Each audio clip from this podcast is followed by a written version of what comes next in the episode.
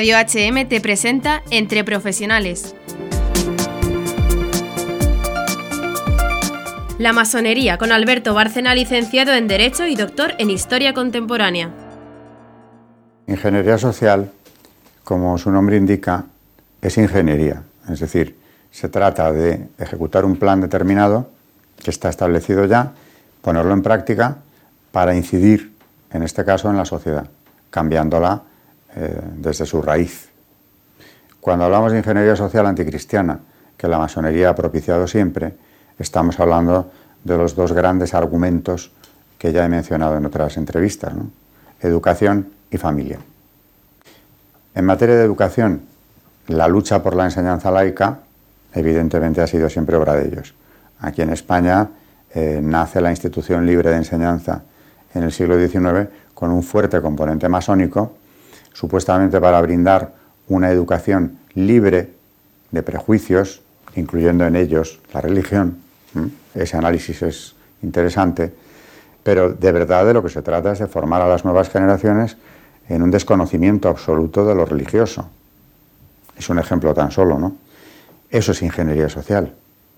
En un país católico o de amplísima mayoría católica, establecer una fundación o un tipo de enseñanza donde se silencie a Dios por completo es ingeniería.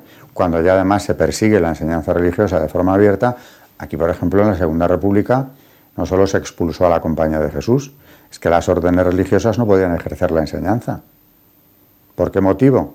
Porque eso creó para la República un vacío enorme que tenían que llenar rápidamente de cara al nuevo curso en cuestión de meses. Miles de escuelas que quedaban cerradas preferían asumir ese desafío que no pudieron cubrir antes de que la Iglesia siguiera impartiendo enseñanza ni un momento más. Eso es ingeniería social. Luego ya, eh, más recientemente, esa ingeniería social ha venido impuesta desde organizaciones internacionales, especialmente desde ellas partidos políticos contrarios a la Iglesia, como en la Segunda República Española. Un dato entre paréntesis que no lo olvide, quien redacta la Constitución de 1931, la comisión que la redacta, está presidida por un masón, un jurista ilustre, Jiménez de Asúa, que su nombre simbólico, el masón tiene siempre uno, era Carrara y pertenecía a la logia regional del centro, esto está documentado. Claro, ¿qué hizo cuando se le encomienda la redacción del texto constitucional?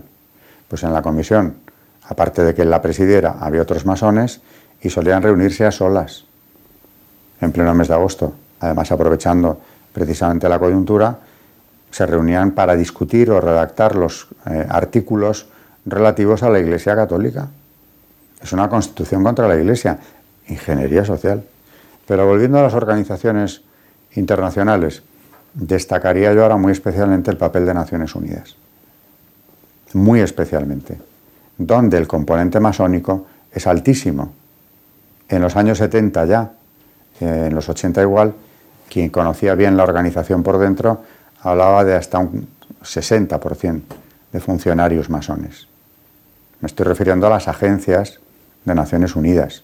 Luego, no es de extrañar que estas agencias, como la propia UNICEF, que claro, suena como muy duro atacar a UNICEF por la defensa de los niños, etcétera, pero es una de las agencias que más se han involucrado en esto, empiezan a establecer políticas, siempre que tienen ocasión, antinatalistas, disfrazándolo siempre, como hacen generalmente, de buenos objetivos, para mm, combatir la pobreza en el tercer mundo. Luego también han utilizado argumentos eh, más sofisticados, como es liberar a la mujer de lo que ya llaman trabajo reproductivo o impuesto reproductivo. Una señora que estuvo al frente de la División para el Avance de la Mujer, organismo de Naciones Unidas, Caroline Hanna, fue la que acuña el término impuesto reproductivo. Es decir, es la inversión del orden natural.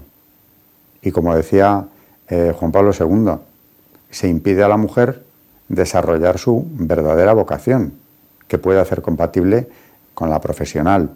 Pero la que tenga vocación de crear una familia, esa no recibe ninguna ayuda, al contrario, queda segregada, porque puede llegar a estar incluso mal vista.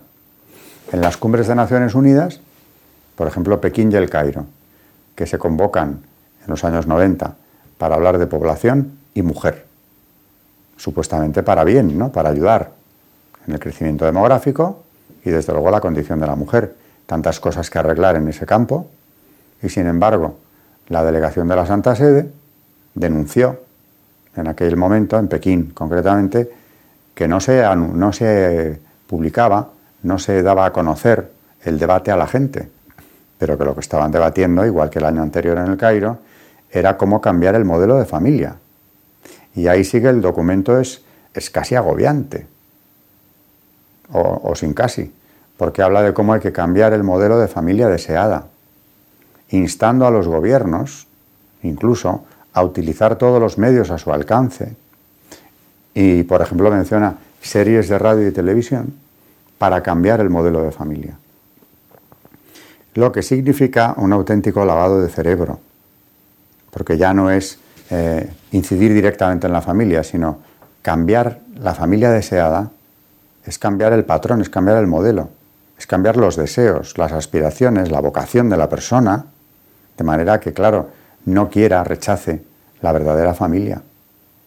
Entonces le ponemos el nombre de familia a otro tipo de agrupaciones humanas unidas por distintos motivos, afectivos, económicos o del interés que sea eso viene a sustituir a la familia. Están las cumbres que tanto combatió San Juan Pablo II porque veía que detrás de eso lo que había era una violación de los derechos humanos y lo dijo clarísimamente.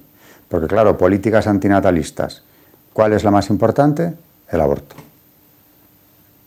Y él lo dijo, ya no se trata siquiera de defender una moral determinada, sino los derechos fundamentales del hombre que son los que están en juego ahora mismo.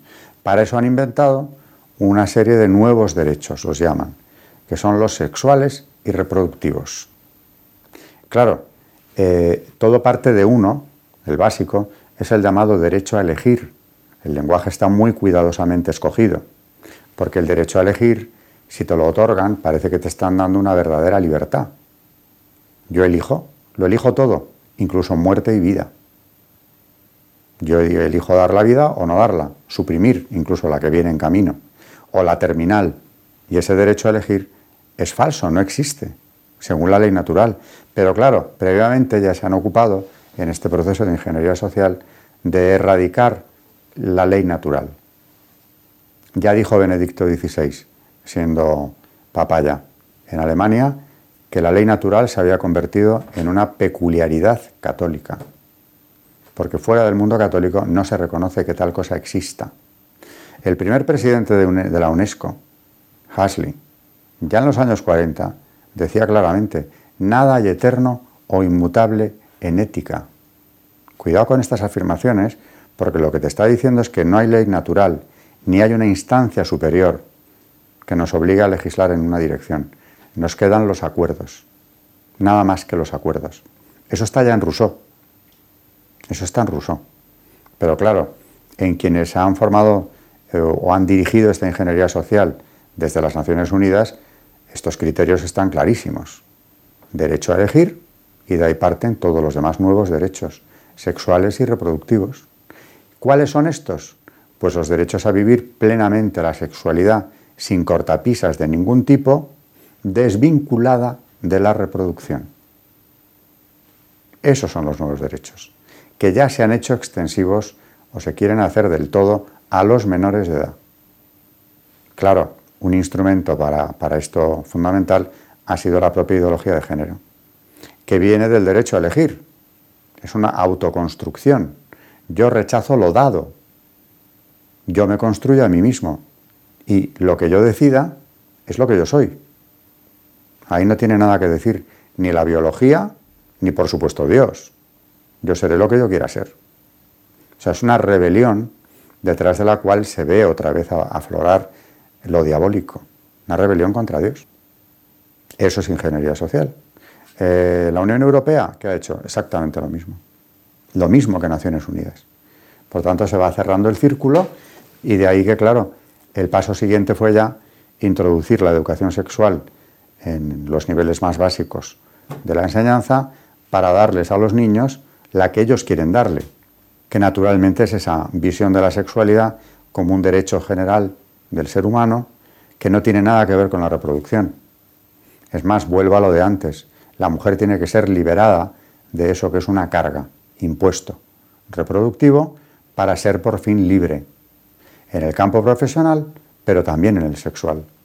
A esto se puede añadir que naturalmente hay partidos políticos que han hecho suya esa política, unos antes, otros después, y a día de hoy prácticamente todos.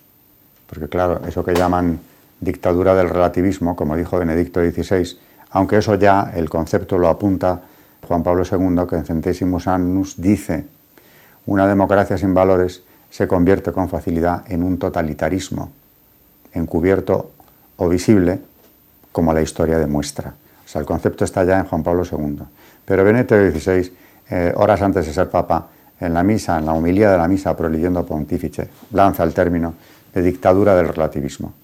Quien se adhiere a la verdad, decía su antecesor, volviendo a Juan Pablo II, ya no resulta fiable desde un punto de vista democrático, por entenderse que la actitud propia del demócrata es la escéptica relativista. Con lo cual, ¿qué ha ocurrido? Pues que no hay ningún partido, independientemente de lo que sus votantes quieran o no, que dé la batalla por estos principios. Porque han conseguido establecer, y esto viene como en forma piramidal desde las organizaciones internacionales, a través también de acuerdos internacionales, que esto hay que cumplirlo. Por tanto, claro, eh, el político, sea del partido que sea, hace ya un tiempo, bastante, que comprende que si se opone a estas políticas, su carrera ha terminado, en política por lo menos. De ahí que, claro, no haya una defensa de los derechos fundamentales, no haya una defensa ni siquiera del de la vida, que como también decía Juan Pablo II, al que estoy citando bastante, es la plataforma de cualquier declaración de derechos. Porque, a ver, ya eso, esto es una cuestión de razón, no solo de fe. Si no se defiende la vida humana, ¿qué derecho podemos defender? ¿A cuál nos vamos a agarrar si no tenemos derecho a vivir? no habría ni que explicarlo, pero hemos llegado al punto en el que hay que hacerlo. Y esto ya se vio con claridad justamente en los años 90, cuando las cumbres de las que hablaba antes de, de Cairo y Pekín